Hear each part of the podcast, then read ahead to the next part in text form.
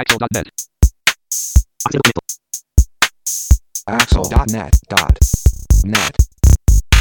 えーこんにちは。アクセシビリティの情報サイトアクセルとお設立準備中の日本視覚障害者 ICT ネットワークの共同制作でサイトワールド2016の模様をお送りするポッドキャストです。中根です。はい、辻です。よはいよろしくお願いしろしくおます願いします。今回は日本テレソフトの畑野さんへのインタビューの模様をお送りします。えーそれでは早速お聞きください。サイトワールド2016日本テレソフトさんのブースにお邪魔しています、えー日本テレソフト畑野さんにお話を伺います。よろしくお願いします。はい、よろしくお願いします。はいまず簡単に、えー、と今回の出展の概要を教えていただけますか？はい、えっ、と当社はまずあのもともとずっと展示のプリンターを使っているあの会社でした。で、えーここ10年ぐらいになりまして展示のディスプレイと拡大読書機の方を、えー扱うようになりまして、えー弱視の方から盲人の方まで、えー幅広く、えー生活に必要な、えー商品を、えーご提供できるような形で、えー販売をさせていただいております。はい、で今回は、えー、とどういった出展でしょうか？はい、えっ、と今回はですね、えっ、と展示のプリンター、展示のディスプレイ、拡大読書機とえっ、とまあ当社にある、えー商品すべてあのお持ちさせていただいております。はい、でそのな、はいその中でえっ、と今回ちょっと目玉として、えー持ってきているのが拡大読書機の中に、えー音声日本語の音声を組み込みしまして、えー OCR の機能を使って、えー読ませるという、えー機械を、えー持ってきております。あこれは、えーとえーいわゆるえー、とデスクトップ型というか据え置き型のものですか？はい、そうです。あでで、えー、とじゃあ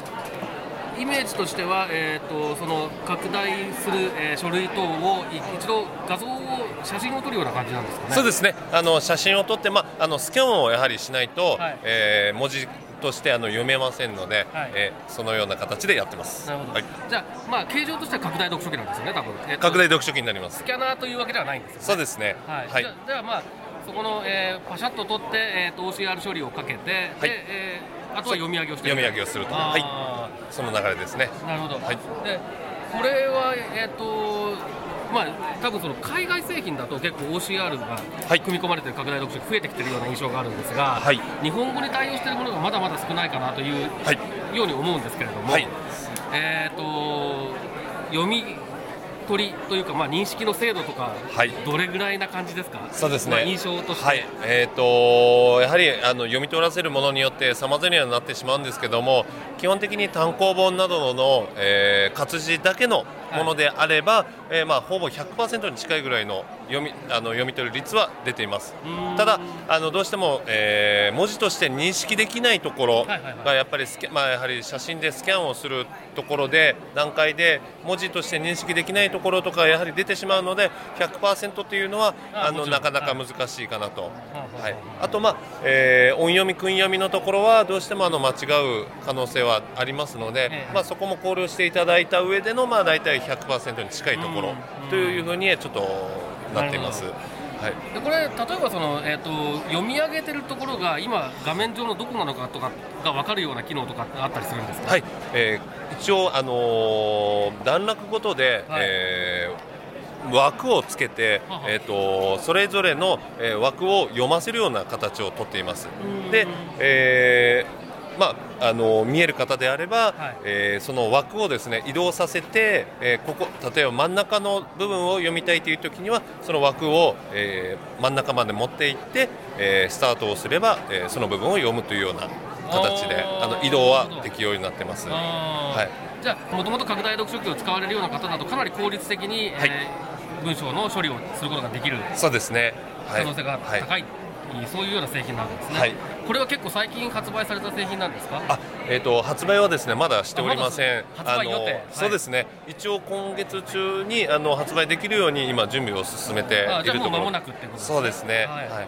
これ価格とかはもう決まってますか？はい、えっ、と価格が39万8000円になります。なるほどはい。えー拡大読書機の中ではかなり、ね。ー高額なものになるんですけども、まあ、はい。そこは作業効率との兼ね合いですからね、はい、そうですね。いいいいものはしょうがない、はい。しょうがないですよね、それはね。そうですね。はいなるほど、じゃあまあこれが今一押しっていう感じですね、ね。今回は。はい。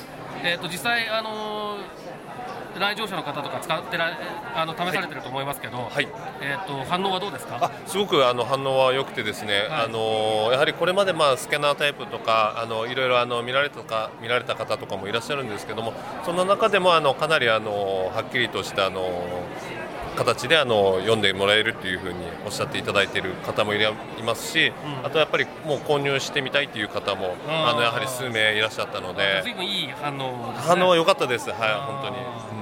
うんはいただあのやはりまだあの発売ができないというところはあの、ええ。一つありましてあのやはりこの機械でできるものとできないもの、うん。あのいいところ悪いところのやはりあの比較っていうのがまだやはりできてない。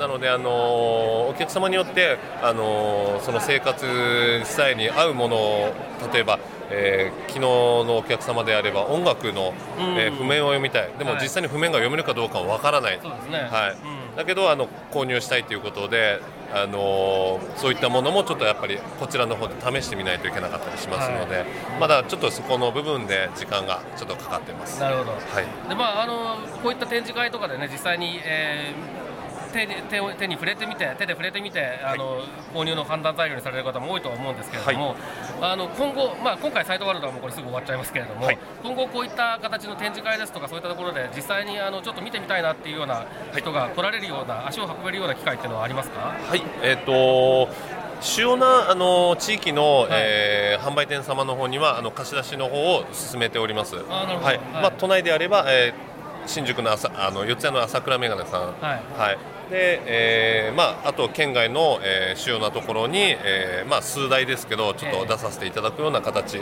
あとはえっ、と各展示会ですね、はい。そちらの方にはあの出展をしてあの出させていただきたいなと思ってます。なるほど、はい。でそういったまあ、見て見てみたいっていう方でちょっとよくわからない方はお問い合わせいただければというようなはい。感じでしょうか。お願いいたします。はい、えっ、とまあえっ、と一押しの製あこれ大事なこと忘れた。えっ、と、はい。製品名を教えてくださあい。そうですね、はい。えー、と製品名がですねダヴィンチプロと言います。ダヴィンチプロ。ははいい。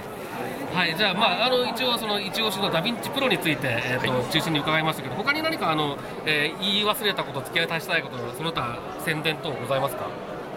えー、とそうですね、あのーちょっと言い忘れたことがありまして、はい。えー、と機械をですね見ることができないということであれば、あの私が伺ってあのごご紹介することもできますしまたは会社に来ていただければあのいつでもあの機会がありますので、はい。えーあのご紹介もできますので、はい。えーその時はぜひ、えーお越しいただければと思います。はい。